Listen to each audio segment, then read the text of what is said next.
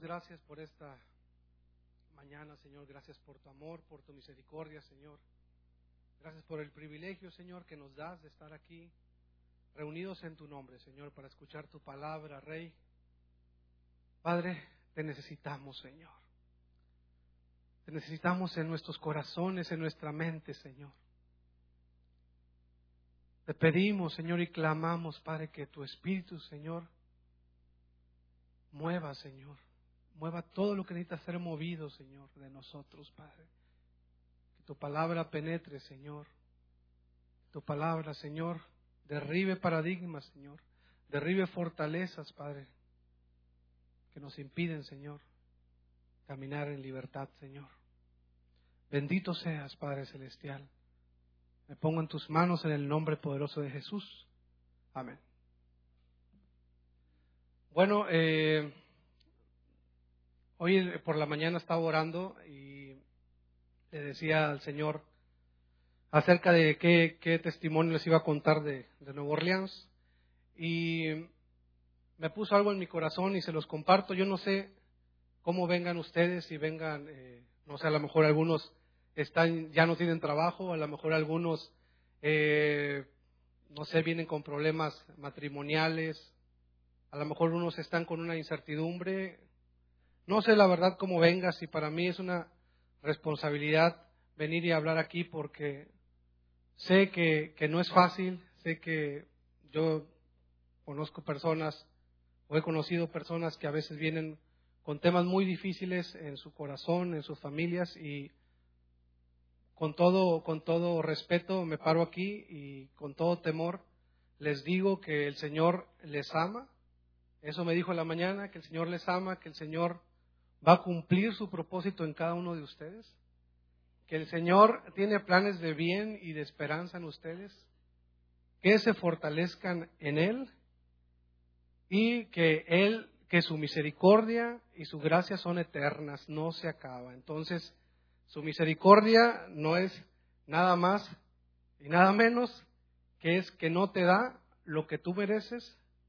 ¿Qué quiere decir eso? Imagínense que tan grande que te diga el Señor a ti, ¿sabes que Mi misericordia es eterna, no te voy a dar lo que tú mereces. Todos sabemos cómo andamos, todos sabemos las equivocaciones que hemos hecho y cómo hemos visto cómo Dios nos ha tratado con amor, nos ha abrazado, cuando a veces nos hemos sentido sucios o indignos, de repente recibimos un abrazo de Dios, de repente recibimos una confirmación de Dios y porque Dios es misericordioso y su misericordia es para siempre, es eterna, nunca se acaba. Igual la gracia, ¿qué es la gracia? Es que Dios te da lo que no te mereces. Y eso es increíble por cuánto lo hemos vivido cada uno de nosotros. Y a lo mejor alguien de aquí no lo ha experimentado, pero yo le quiero decir que lo va a experimentar porque Dios es Dios y se va a mostrar en cada uno de nuestros corazones. Vamos a, leer, por favor, Salmo 138, versículo del 7 al 8. Muestras tu gran poder y me salvas de mis enemigos.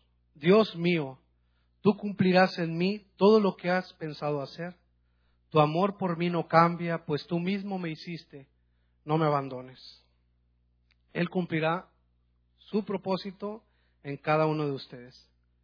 Bueno, eso me dijo el Señor que les, que les dijera hoy en la mañana y, quería empezar con eso porque pues tiene mucho que ver también con, con, el tema de Nueva Orleans. Cuando iba para Nueva Orleans, pues iba, era un tema del 40 aniversario, trataba acerca, hablaron mucho acerca de los pioneros, la gente que tiene pues un llamado a servir fuera de la iglesia, y bueno, el Señor empezó a hablarnos mucho sobre eso. Pero bueno, voy a, quiero contarles, porque me gusta mucho contar historias, así como le cuento a mi hija. Le cuento siempre las historias de, lo que pasa o, cuentos. Estos no son cuentos, es verdad. Entonces, eh, pues íbamos para, para Nueva Orleans. Tenía, íbamos a pararnos primero en Brosville y de Brosville al día siguiente íbamos a salir a Nueva Orleans. No, a los dos días íbamos a salir a Nueva Orleans. Cuando vamos para allá, pues ya teníamos todo el plan, ya conocen a, las mujeres también, ya tenían todo el itinerario de todo lo que íbamos a hacer. Yo también andaba muy, muy contento por muchos planes que traíamos antes de llegar a Nueva Orleans. Y llegamos, teníamos un plan de ir a la isla, teníamos plan de ir a comprar unas cosas ahí a Broadville, de visitar al abuelo de Lizzie, que está en Broadville. Pues ya llegábamos en la Y y de repente se descompone el carro. Nunca, ese carro nunca se descompone, yo siempre lo presumo que no, que no se descompone. Y de repente se descompone la mera Y, se me queda, se empieza a echar el aire caliente y caliente y me paro, ya me dicen que es el radiador. Gracias a Dios como que alcancé a llegar a, a, a ya me pasé a Matamoros, ahí tengo unos amigos y, en Matamoros llevé un taller mecánico y me dice el taller mecánico, el carro se tiene que quedar porque hay que quitarle el radiador y bueno, van, eh, para no ser tan larga, me dijo que se tenía que quedar cuatro días. Y yo ya, ya me tumbó todo el plan que yo traía de la isla y de las compras y todo ya se fue. Entonces le hablo a Liz y le comento eso. Y en eso también le hablo a un amigo y le cuento que lo que había pasado. Mi amigo no es cristiano, y, pero es un doctor que vive allá en Matamoros. Y este doctor me, sorprendió mucho porque me dijo, ¿sabes qué, Omar? Yo tengo una camioneta TEN, me dio las llaves, úsala, llévatela a Broadville y ahí déjala en el aeropuerto. Si quieres, me la regreses cuando, cuando tú regreses de Nueva Orleans. Bueno, y, y así yo iba medio, medio pues como, como, apenado porque no estaba acostumbrado así que me prestaran tanto un, vehículo. Obviamente no fui ni a la isla, ni fui Fui nada más a unas tienditas ahí cerquita de ahí, pero porque me daba pena, dije, no voy a chocar esto, me lleguen a parar, es un carro ajeno, y dije, no, no, no puedo andar. Pero bueno, gracias a Dios sí como quiera pasé con mi esposa un poco. Y llego, llego al día siguiente, pues llegamos con el abuelo. El abuelo de Lizzie, pues no sé si cuando van a Estados Unidos, siempre se acostumbra que las casas ya están siempre con aire acondicionado. Entonces, pues sí, mm, ese es como que es algo que uno nos gusta, ¿no? Sobre todo los que vivimos aquí en Victoria, que está el calorón. Entonces llegamos allá, llegamos a la casa y resulta que el abuelito no prendía el aire y, yo decía, bueno, ¿qué está pasando? Y, por más que le aventábamos indirectas del aire, hace calor. Ah, sí, nos decía.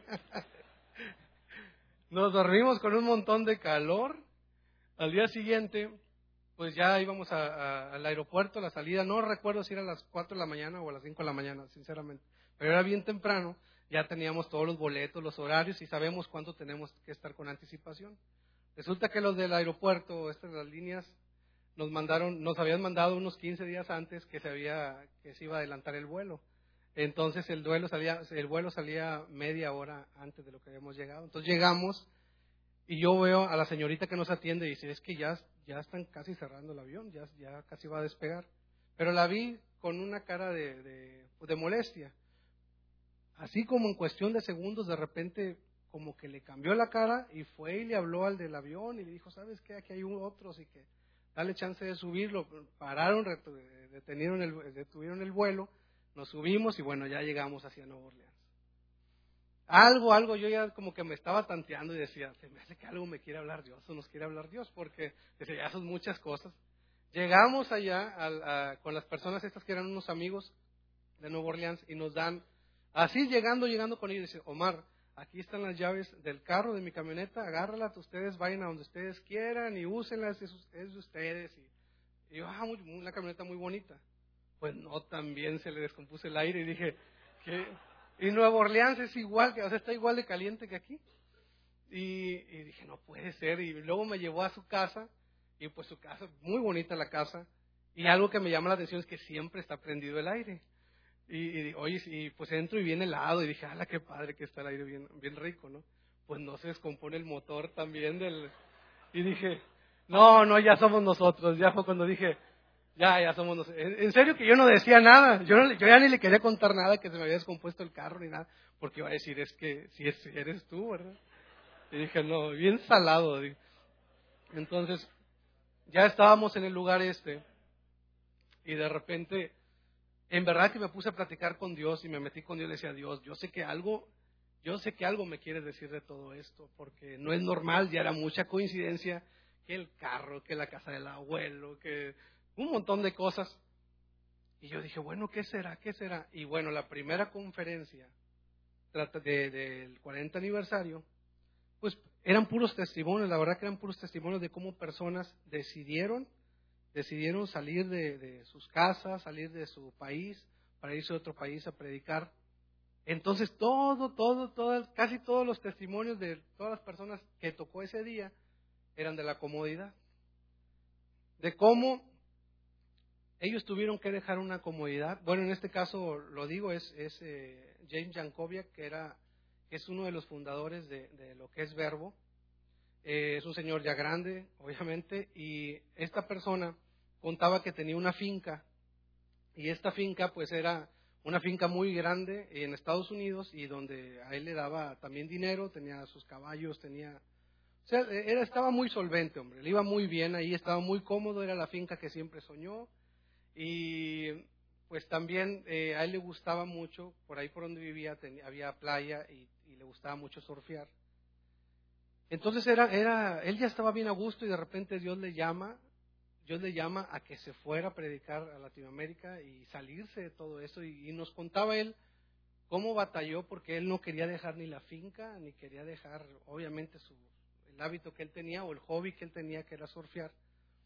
Entonces, eh, platicó él toda esa lucha que tuvo y cómo él decidió y dijo, sabes, eh, eh, me voy a ir, voy a irme, Dios me está hablando, o sea, no era, no era un amigo, no era el pastor, era, era Dios mismo que le estaba indicando que tenía que salir a predicar. No era una decisión fácil, pero él decidió moverse e irse a Latinoamérica, se fue a Guatemala y se fue a ver, anduvo por varios lugares, Paraguay, no me acuerdo a dónde más fue, pero algo que me encantó que dijo es que él renunció a todo y renunció a su, a su hobby mayor y, y resulta que Dios siempre lo mandó a lugares eh, donde había playa y donde se practicaba ese, ese deporte. Y él siempre pudo practicar ese deporte.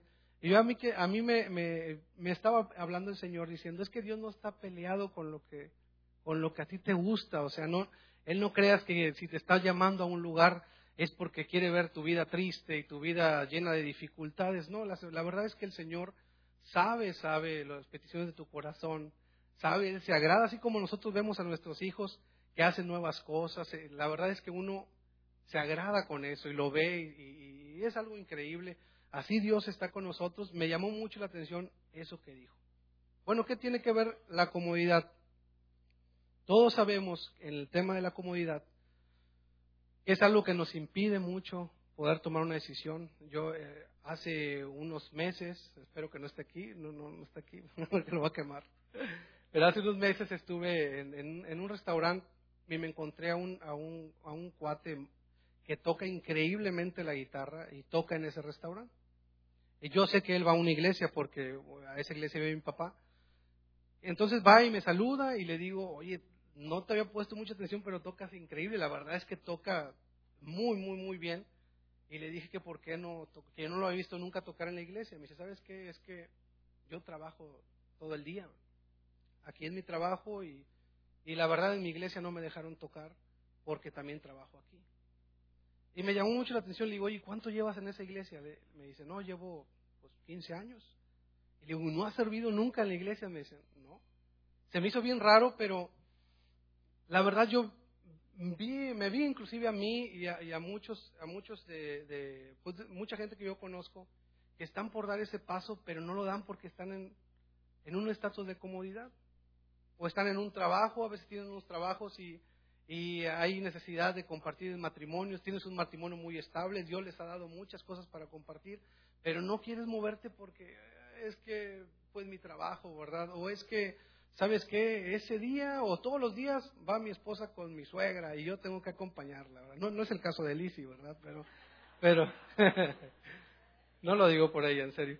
Pero pero siempre hay una excusa porque estás en un tema de confort, un tema de comodidad donde no te quieres mover.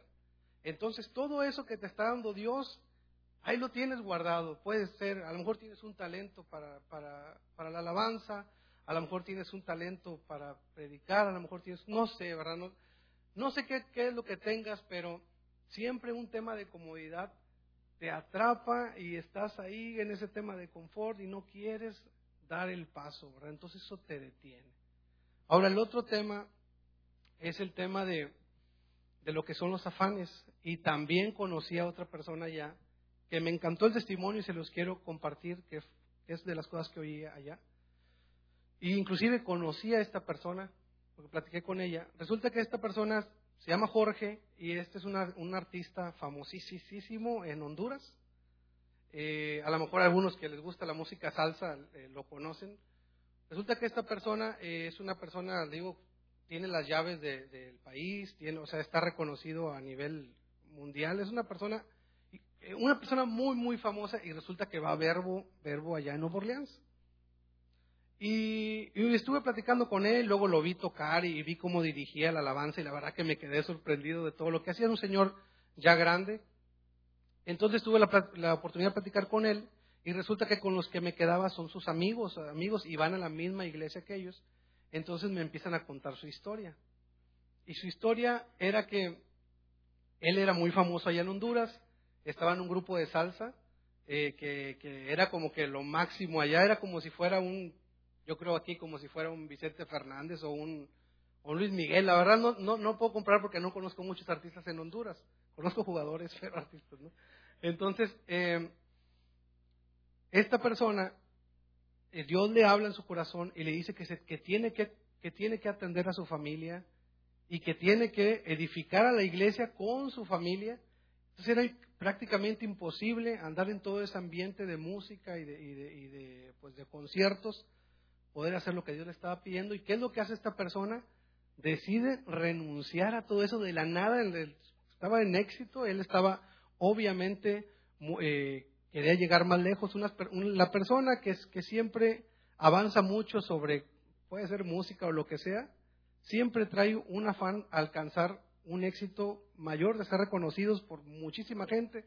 Entonces esta persona decidió renunciar a eso para irse a Nueva Orleans y se puso a trabajar normal, se puso a trabajar haciendo casas, lo que mucha gente que va, que, va a Estados Unidos se pone a hacer en temas de construcción y todo eso. Y pues en, la iglesia se fue como apoyo y empezó a, empezó a, pues estar en la alabanza, ni siquiera era el líder de la alabanza. Pero me llamó mucho la atención esta persona por, por cómo dejó toda esa vida por estar con su familia, por servir con su familia y no nada más eso, resulta que en, hace como dos años le habló el presidente de su país para decirles que le iban a hacer un, homenaje en, Honduras. Eh, cuando me cuenta esto, este chavo con el que estaba, eh, pues le digo, ¿en serio? Y le digo, ¿tú ya viste los videos? Yo todavía hasta pensaba, no, me se hace que están exagerando mucho. Porque yo, es que el señor se ve bien sencillo y sí es un super músico, pero tú lo ves y no se, no se ve nada presumido ni no se ve, no se ve, o sea, pasa por desapercibido entre la gente, no es alguien como que, que resalte. Entonces, espero que no me no escuche esta grabación, se va a deprimir. Entonces, resulta que esta persona recibió la invitación para irse a, a, su país y lo que me llamó mucho la atención es que él ya era miembro del consejo. Resulta que este ya era miembro del consejo y pues lo sometió al consejo. Imagínense que el presidente de su país lo estaba hablando porque le iban a hacer un homenaje, muchos artistas, no nada más de su país, sino del mundo. Hacerle un homenaje a él, así con televisoras y todo. La verdad estaba muy impresionante, que yo sinceramente no, no creía mucho. Y, yo en la noche, a ver, pon los videos en YouTube y, ya empieza a poner los videos. Y se ve así como 16 mil personas en el, en, el, en el evento ese, un montón de artistas dando pues testimonio de él. Entonces yo le digo, ¿y cómo le dejaron de ir los del consejo a, eso? Y me dicen, ¿sabes qué? Omar sí lo metió, él, él lo, puso en, votación o lo puso a, consideración del consejo, lo sometió al consejo. Resulta que el consejo dice que por un voto sí lo dejaron ir y él se va a Honduras. Y, y me sorprendió mucho porque yo quería ver los conciertos, a ver qué hacía. Y resulta que ese es un tema de salsa y de fiesta y de, pues también vicio y todo. Resulta que él pidió como condición que todas las canciones con mayor éxito se cambiaran a glorificar a Dios. Y fue impresionante porque aceptaron todos los músicos, todos los músicos aceptaron y de todo el concierto y fue la única condición que puso. Tú lo que estabas viendo era un predicador en lugar de un artista. Y, estaba increíble porque eran 16 mil personas en todas las televisoras, ahí lo pueden ver en la tele, se llama Jorge Gómez en la televisión empezaba a dar testimonio de Dios, lo que Dios había tratado. aprovechaba cualquier medio para glorificar a Dios. Y fue cuando el Señor me empezó a hablar y me decía lo mismo, sabes, yo no estoy peleado, Mark, no estoy peleado con eso. Nada más que yo sé lo que te daña, yo sé lo que daña a mi pueblo, yo sé lo que les daña. Yo no voy a permitir eso porque les daña, pero no estoy peleado con esto. Ustedes cuando ya sean completamente míos, lo demás va a fluir. Él, fíjense, todo lo que él hacía era por reconocimiento. Cuando él se entregó a Dios y se humilló a Dios, Dios lo levantó y le hicieron un homenaje, pero el homenaje en verdad se lo hicieron a Dios. No se lo hicieron a él porque él se la pasó hablando de Dios y en el concierto cambiaba las cumbias, las cambiaba y le ponía a Jesús eh, y no sé, a lo mejor mueve la pancita y este, danza para Jesús o algo así le cambiaba, pero la verdad es que está impresionante cómo esta persona empezó a, glorificar a Dios, cómo sometió todo eso, porque la verdad una persona de ese de esa experiencia o de ese pues ese tipo de, de logros que ha tenido es muy difícil que llegue a someter cosas de esa forma y esta persona sí lo hizo, sometió y se metió de lleno. Así, tal vez este es un ejemplo a lo mejor porque los ejemplos, la verdad, sí están muy extremos esos. De hecho, me platicaba con Licio hoy en la mañana, le dije, ¿cómo ves? Me dice, Omar, pues es que están muy, muy extremos esos ejemplos. Y la verdad, me hizo ver ella que, platicara que, bueno, también muchos de nosotros tal vez no tenemos el afán o, de, de, ser presidente de la República o ser un, cantante exitoso, no sé, ¿verdad? Pero tal vez estamos afanados nosotros con algún logro en, en el trabajo y pues prácticamente hacemos lo que hacemos porque tenemos una visión o tenemos algo hacia dónde ir. Entonces resulta, tal, tal vez tus, tus afanes no sean tantos como esos, pero de que tienes un afán o tenemos un afán es que sí lo tenemos, ¿verdad? Y lo debemos de identificar porque eso puede estar impidiendo que tú estés ejerciendo algo que Dios te da. Y te digo que a veces vemos a las personas llenas, llenas, llenas de talentos, llenos de dones, llenos de, cosas y, que pueden servir y edificar a la iglesia, pero siempre están parados porque son cómodos o porque están afanados a algo. Y digo, no, no, no crean que lo digo yo para allá, también me lo digo a mí. Y muchos de mis amigos que me han de conocer van a decir, sí, también. y el otro tema es el pecado. Resulta que allá donde, donde estuve y con la gente que me quedé, que personas, la verdad, lindísimas, eh, eh, un día veníamos en el carro y me platica que es un hijo de pastor. Me platica, ¿sabes, Omar? Yo ni idea, ni, idea tenía porque yo lo veo a él y lo veo una persona de ejemplo, así como que todo lo que dice, la verdad, me edificaba y yo estaba, aprende y aprende de él. Y tenemos casi la misma edad. Y me dice, ¿sabes qué, Omar? Que no te había contado, pero yo anduve en drogas y anduve en... Y me empezó a contar un montón de cosas y le digo, no, ni, ni siquiera se te nota y no se te ve, ¿verdad? Ni nada. Y me, entonces me comenta él algo tan hermoso, me dice, ¿sabes, Omar, que yo a los 16 años, 15 o 16 años, decidí, decidí meterme en vicios y me salí de mi casa, se salió muy chico de su casa allá en Estados Unidos y se fue a otra, creo que se fue a Houston, de Nueva Orleans a Houston y anduvo perdido en, de todo, de todo. Me cuenta que pasó varios años perdido que su papá se enteraba de nomás de las cosas que hacía o de las quejas que hacía. El papá siendo pastor en la, iglesia de Nueva Orleans, él ya no aguantaba porque veía a su hijo muy perdido ya en muchos temas de drogas y de otras cosas. Entonces él le decide hablar y le dijo, hijo, vente a vivir a la casa. Dice, vente a vivir a la casa, al menos te quiero ver, o sea, no, no quiero eh, que estés lejos, eh, eh, al menos quiero ver cómo andas o alimentarte, porque decía que él se quedaba sin comer a veces por andar en el vicio y muchas cosas terribles. Entonces, bueno, lo convence y regresa. Pero él regresa, regresa a un tema, y es bien importante eso que lo platique, porque él regresó, regresó a la iglesia y traía todo ese tema de conflicto, y fue cuando se volvió a entrar a la iglesia él, empezó otra vez un tema estando con todo el grupo de la iglesia, con el grupo de jóvenes, sobre todo el grupo de jóvenes. Pero resulta que había uno, uno, de, uno de los líderes, no me acuerdo si era líder o era un ayudante de líder, que le dice, oye, vámonos a, vámonos a, Nueva Orleans, al centro, Entonces les ocurrió, a esos chavos tomaban vino, decían, oye, ¿no quieres vino? Eh, le hacen, no, no, yo no tomo. Él sabía que él no podía entrarle ni tantito porque si no se activaba todo lo que él traía y volvía a caer. Entonces, esta persona ya había regresado a la iglesia, había regresado con su papá. Resulta que, pues sí lo convencieron, lo gente de la iglesia, se les hizo fácil y le dieron a probar eh, otra vez vino. ¿Qué fue lo que hizo? Todos se fueron a, sus casas y él se fue a la Bourbon, que es la calle del vicio, y de ahí se volvió a perder y volvió a entrar en todo un tema. Ahí conoce a, la, que a la que es su esposa, en todo ese tema en el que anduvo.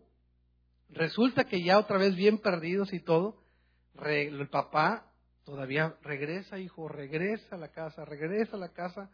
Bueno, resulta que regresó a su casa, ya estando en su casa, me, comentó algo que me, que me impactó mucho. Me dice que él, cada que él salía en la noche, y que salía prácticamente escondidas, porque, y, que agarraba cosas de su casa para venderlas por vicio. Imagínense lo que vivía el pastor y esta familia, él cuando salía el papá estaba en la puerta y le decía, hijo, te amo mucho y Dios te bendiga. Era, decía, me dice, me dice, ¿sabes qué, Omar? Yo me sentía bien feo cuando mi papá me decía eso porque pues yo esperaba que me dijera otra cosa, pero él a la puerta y diciéndome esas palabras, porque él prácticamente él decía, pues qué más le digo, no sé, ya, ya mi hijo está perdido. Y ese dice que todos los días que él salía, siempre le decía, hijo, te amo, hijo, te amo mucho y que Dios te bendiga donde quiera que vayas, hijo. Dios te bendiga, te amo mucho. Y que la mamá le hablaba a las cuatro de la mañana cuando él andaba y le hablaba orando en lenguas. Y dice que eso lo quebraba, pero obviamente no le reflejaba eso a sus papás. Y a mí, la verdad, cuando me dijo eso, yo venía llorar y llorar en el carro, que dije, no me estoy de pensar, estos mexicanos son bien llorones. Y, y, dije, no, yo venía así que me volteaba y, dije que no me veía llorando porque éramos dos hombres y dije, se va a ver medio raro ahí. y venía con las lagrimotas de cocodrilo y, y, yo no, no puede ser. Porque a mí el Señor me estaba hablando, me decía, ¿sabes? Que a mis hijos cada que, se, que, que van y, y, tienen la oportunidad de tener una relación conmigo y de, y de platicar juntos y de alegrarnos juntos y yo darle palabra para que Él dé palabra, y cuando deciden encerrarse en su cuarto o, el que decide hablar con la secretaria o hablar con, no sé, habrá tantas cosas que, que se hacen en, pues escondidas, deciden esas cosas y el Señor siempre está, siempre, siempre está a la puerta diciéndonos, hijo, te amo y espero que regreses. No crean que Dios está en un tema de, de, vas a ver lo que te va a pasar y eso yo creo que así somos muchos y cuando nos hacen algo vas a ver y me deshonraste y, y, la verdad es que me dio un ejemplo tan sencillo este, este, este, chavo contándome de su papá, o sea el papá ni se enteró que yo estaba chichi porque él, por lo que él decía, pero yo me imaginaba, en serio que me imaginaba esa escena al papá en la puerta diciéndole, hijo, te amo, o sea, yo no me equivoqué, y bueno, ya Dios me decía, sabes que yo no me equivoqué en escogerlos, los amo. O sea, yo voy a cumplir. Por eso les decía al principio, Dios va a cumplir el propósito que Él tiene para cada uno, lo va a cumplir. Nada más que tienes que salirte de la comodidad, tienes que identificar los afanes, tienes que identificar el pecado que hay. Porque si hay pecado, pero identificarlo y no sentirte con un tema de me voy a apartar de Dios porque no, este, no me va a aceptar, porque no sirve. Una vez escuché a una persona que decía, le decía, oye, ¿por qué ya no regresa a la iglesia? Antes había sido líder de jóvenes. Y le digo, ¿por qué no regresa a la iglesia? Él se había apartado y se había alejado del vicio. Y un día que se puso a hablar conmigo, me dice, ¿sabes qué, Omar? Es que yo ya siento que no merezco a Dios, que Dios no me lo merezco. Y le digo, bueno, ¿y cuándo lo has merecido? ¿A poco crees que cuando tú eh, te acercaste la primera vez, cuando no sabías nada, te lo merecías? Y me dice, mm, no, como que se quedó patinando. Y es que hay que entender, por eso al principio le leía lo que era el concepto de, lo que es la misericordia y la gracia, porque es algo que debemos de tener bien identificado, porque el enemigo no descansa y está día con día sintiéndote cómodo, mira, aquí estás seguro, aquí es tu casita, aquí estás bien, bien, aquí estás muy bien, ¿para qué te arriesgas? ¿Para qué te vas? Y el otro tema del afán, mira, tú puedes, ahí estás en el Facebook viendo toda la gente que hace cosas y tú también estás, yo, yo quisiera hacer cosas. Y está, el enemigo no descansa y sigue y sigue y sigue y sigue hablándote y así muy suavemente. El pecado también. Vente, vente, no pasa nada. Y ahí anda todo uno sintiéndose sucio y sintiéndose indigno. Pero la verdad es que el pecado es algo que te atrapa, que te esclaviza, no te deja avanzar. No puedes andar si, si, si hay pecado. Hay tantas cosas que, que, a veces la gente me platica y me dice, oye Omar, eh, pues quiero hacer esto y el otro y el otro. Y le digo, ¿por qué no lo haces? Me dice, es que, pues es que hice esto y esto. Y le digo, bueno, ¿por qué no lo dejas de hacer? es que, pues yo siento que ya Dios no, ya Dios ya no trata conmigo, ¿verdad? Porque pues sigo, vuelvo a caer y, y, voy un ratito y luego vuelvo a caer. Y yo creo que, que falta mucho, mucho, mucho, mucho, mucho conocer a Dios. Tenemos que meternos con Dios porque si no entendemos quién es Dios, si no entendemos qué es su misericordia, si no entendemos que Él no nos da lo que merecemos, yo les puedo decir que cuando yo pasé lo de Regina, sinceramente llegó un momento en el que, bueno, los que no sepan, Regina la operaron un chorro de veces, y ahí está, ahí está danzando ahorita. Pero eh, me acuerdo cuando pasó lo de ella, en verdad que yo, yo me buscaba, decía, bueno, ¿qué hice? que le decía a Dios, ¿qué hice? Dime, ¿qué hice? O sea, yo estaba haciendo como un recuento, me acuerdo que nos juntábamos con, con todos y ¿qué hicimos? ¿Qué hicimos? ¿O qué, qué pasó? ¿Por qué nos está pasando esto? Y, y, la, y yo sé lo que se siente, sé lo que se siente cuando, cuando nos llegan problemas y pensamos que es Dios diciendo, jaja, qué bueno, hombre, qué bueno, y vas a, y, tu vida va a ser corta, ¿verdad? Y tu vida va a llegar hasta aquí, y, no, tú no mereces nada, y tú eres una basura, y, miren, les voy a platicar una historia bien rápida, pero no salirme, pero tiene que ver con lo mismo. Mm, los que me conocen, eh, bueno, algunas personas que me conocen saben que vengo prácticamente de la calle, o sea, vengo de un, de un tema donde yo me dormía en las bancas de la, de la, de la calle. Eh, vengo de una familia donde tenía un papá que era adicto a la cocaína y, pues un tema muy difícil. Y yo me acuerdo que en un tiempo vivía en una vecindad y en esa vecindad yo abría la puerta del baño y una persona que se suicidó ahí. Y, entonces era un tema bien difícil, la verdad, lo que vivía yo en ese tiempo. Y me acuerdo de una persona que de chiquito, de, yo tenía cuatro o cinco años y siempre llegaba. Era una persona que le daban asistencia y él iba nada más a comer. Ahí era un maestro de música, ya muy grande, era de Oaxaca. A lo mejor alguien lo conoce aquí, se llama Isaac Luna. Si, si alguien lo conoce, por favor digan de dónde está porque quisiera volver a verlo. Bueno, esta persona llegaba siempre conmigo y me decía, ¿sabes, Omar? Las personas que se llaman Omar son bien inteligentes yo tenía cuatro o cinco años, cuando yo oía a mi papá y oía a los vecinos y oía, era un tema bien difícil, la verdad, todo lo que nos decían y, yo veía cómo le golpeaban a mi mamá. O sea, era un tema difícil. Entonces, esta persona siempre por años estuvo, hasta lo que yo tenía siete años, me estuvo diciendo que era bien inteligente. Siempre, siempre me decía, sabes Omar, eres bien inteligente.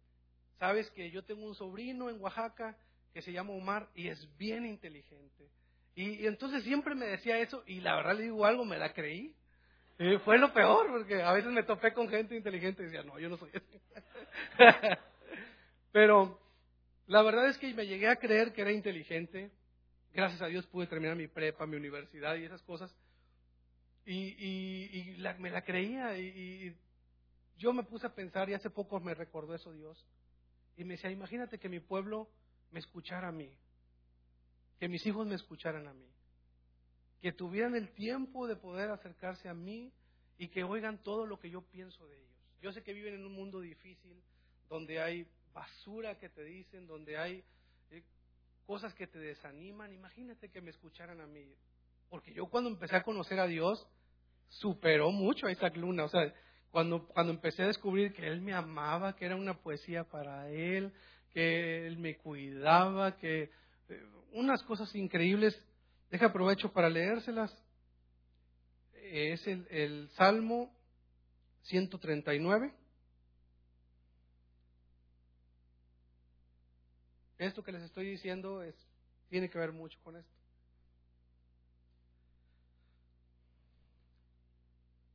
Dice, Dios mío, tú me conoces muy bien, sabes todo acerca de mí, sabes cuando me siento y cuando me levanto. Aunque esté lejos de ti, me lees los pensamientos, sabes lo que hago y lo que no hago. No hay nada que no sepas, todavía no he dicho nada y tú ya sabes qué diré. Me tienes rodeado por completo, estoy bajo tu control. Ya no alcanzo a comprender tu admirable conocimiento, queda fuera de mi alcance. Jamás podría yo alejarme de tu espíritu o pretender huir de ti. Si pudiera yo subir al cielo, allí te encontraría. Si bajara a lo profundo de la tierra, también allí te encontraría. Si volara yo hacia el este, tu mano derecha me guiaría.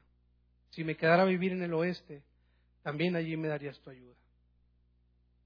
Si yo quisiera que fuera ya de noche para esconderme en la oscuridad, de nada serviría. Para ti no hay diferencia entre la oscuridad y la luz. Para ti hasta la noche brilla como la luz del sol. Dios mío, tú fuiste quien me formó en el vientre de mi madre. Tú fuiste quien me formó cada parte de mi cuerpo. Soy una creación maravillosa y por eso te doy gracias. Todo lo que haces es maravilloso, de eso estoy bien seguro. Tú viste cuando mi cuerpo fue cobrando forma en las profundidades de la tierra.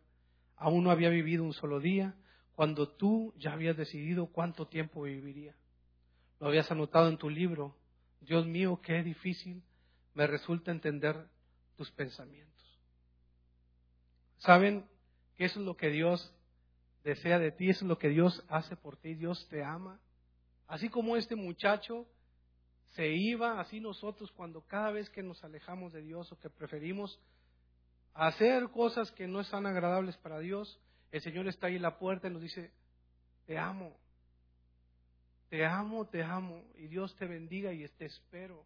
Yo siempre te voy a esperar. Siempre, siempre te voy a esperar y voy a cumplir mi propósito en ti. Resulta que ya para rematarla, pues yo ya venía, la verdad es que yo recibí mucha edificación con esta familia. Con esta familia me, acuerdo que, pues ya me regresé de Nueva Orleans.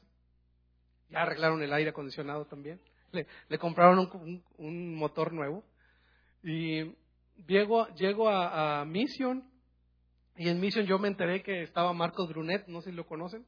Es un, un cantante brasileño que la verdad te lo recomiendo. Está increíble la palabra que Dios le da a través de él. Eh, resulta que esta persona iba a estar en misión y pues le dije a Liz, yo quisiera, quiero ir, quiero ir a misión a, verlo, a escucharlo.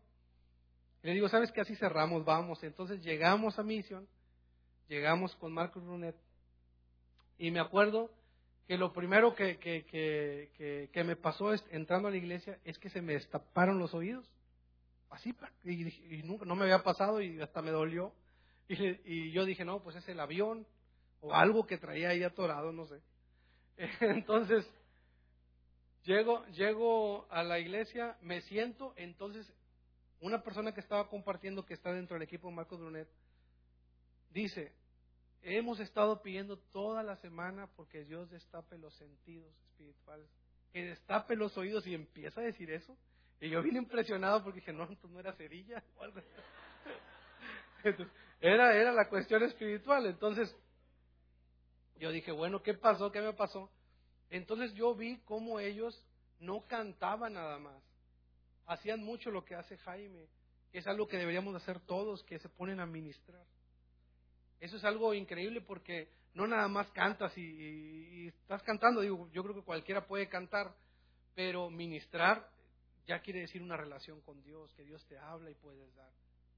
Y para empezar, el Señor empezó a hablarme ahí de cómo, cada una de las cosas que hacemos, seas maestro, estés en alabanza, estés en predicando, estés, no sé, haciendo lo que sea en la iglesia, cualquier, puede ser el que acomoda discos, el que graba los discos, en cualquier lugar donde estamos, estamos ministrando, o sea, Dios nos puso para ministrar.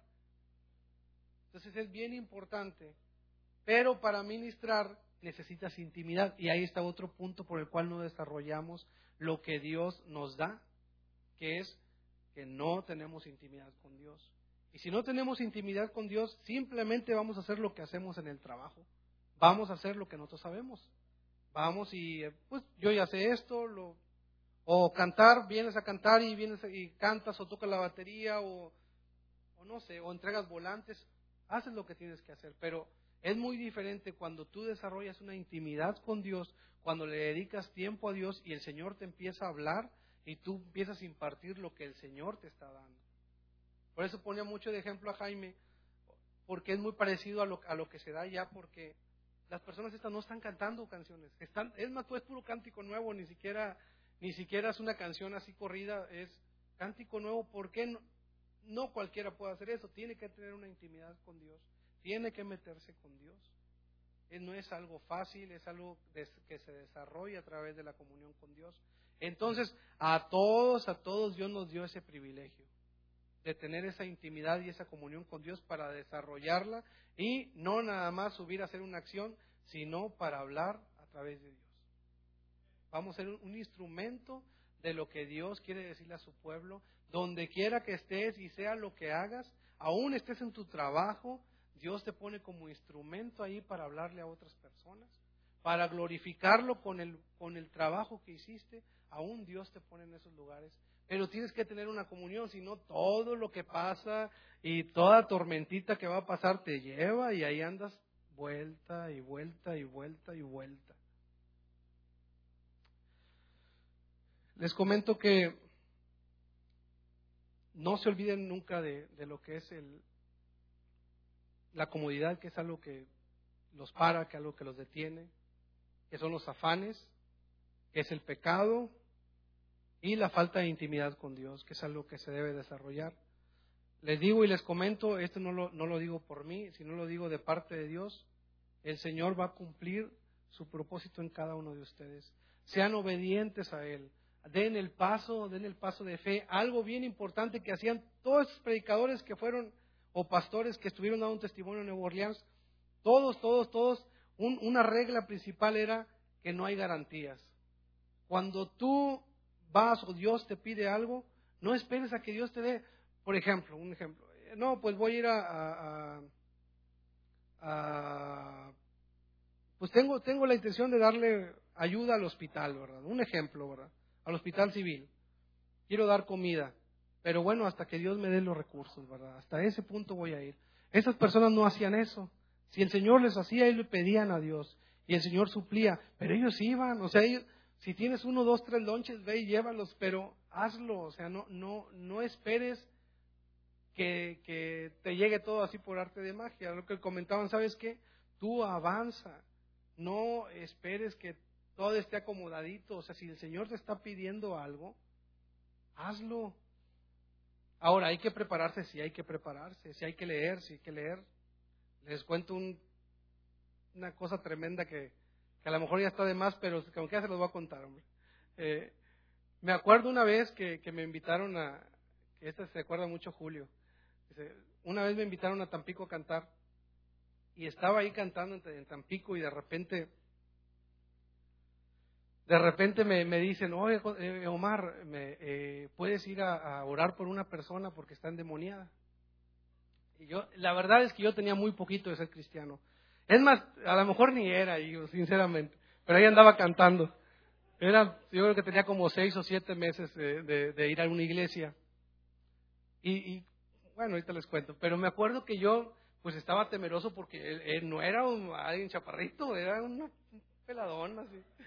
Y, llega y me, y me comentan, ve a orar por él y, habla con él porque dice que se siente solo y trae como que pensamientos de, pues no sé, traía ahí todo revuelto. Y llego con él y la verdad no tenía nada, no sabía qué decirle porque no estaba preparado, no estaba preparado. Tal vez le pude haber dicho algo muy bonito, algo edificante, pero la verdad es que no estaba preparado. Resulta que este, esta persona estaba así agachada y le comento, le digo, eh, ¿te sientes solo? Pues no, no lleva ni qué decirle, ¿te sientes solo? Me dice, no hables así. Le digo, ¿por qué te sientes solo? Me no me contestaba nada. Y luego empezó a hacer ruidos raros así con, con la garganta. Y le volví a preguntar, ¿te sientes solo? Y me decía que sí.